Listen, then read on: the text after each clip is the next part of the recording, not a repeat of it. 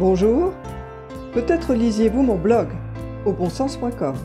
Peut-être avez-vous travaillé avec moi et ma SARL, beaucoup de vous. Ou navigué sur mon profil LinkedIn. Fin 2020, il manquait la voix. Alors voici mon podcast. Mes billets sont courts, entre 3 et 10 minutes chacun, et je les regroupe dans les billets de Bettina pour beaucoup de vous, car je suis Bettina Soulez. La musique est de Laurent Barcelot.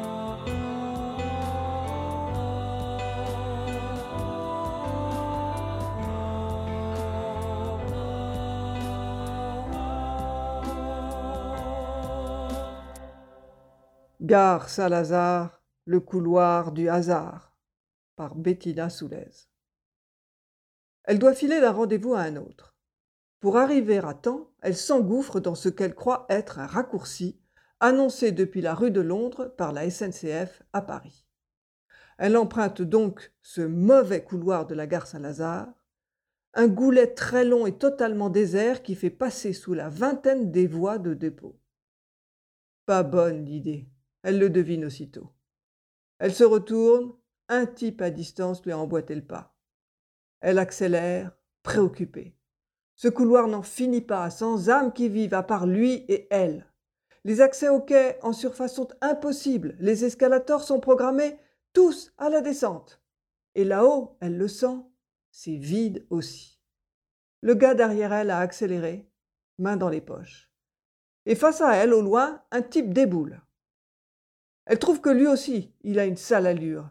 Elle se dit que l'un a prévenu l'autre par portable qu'il y avait une pauvre andouille en bas à serrer pour lui choper son matos. Elle va bientôt être approchée par les deux acolytes, l'un devant, l'autre derrière.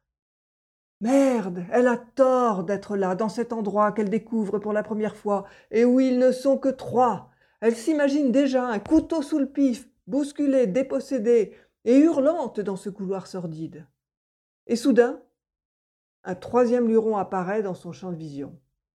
Celui-là a la tenue classique du voyageur ou du flic en civil, impair et écharpe en laine. Le larron qui la suit le voit aussi, et du coup la dépasse, en courant, comme si c'était le code pour dire à son comparse Passe ton chemin, c'est cuit, v'là quelqu'un derrière toi. Et comme par magie, celui d'en face bifurque quelque part et disparaît aussi. Eh bé, à quoi ça tient parfois d'échapper aux emmerdes?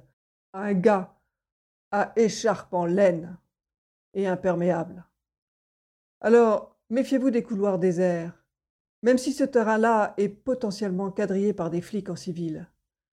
La police le dit, dans les gares il y a du boulot à plein temps pour une engeance qui pique tout ce qui traîne, tout ce qui est perdu ou à prendre, à tel point que des bandes montent dans les trains juste arrivés à quai, rafler tout ce que les voyageurs viennent d'oublier.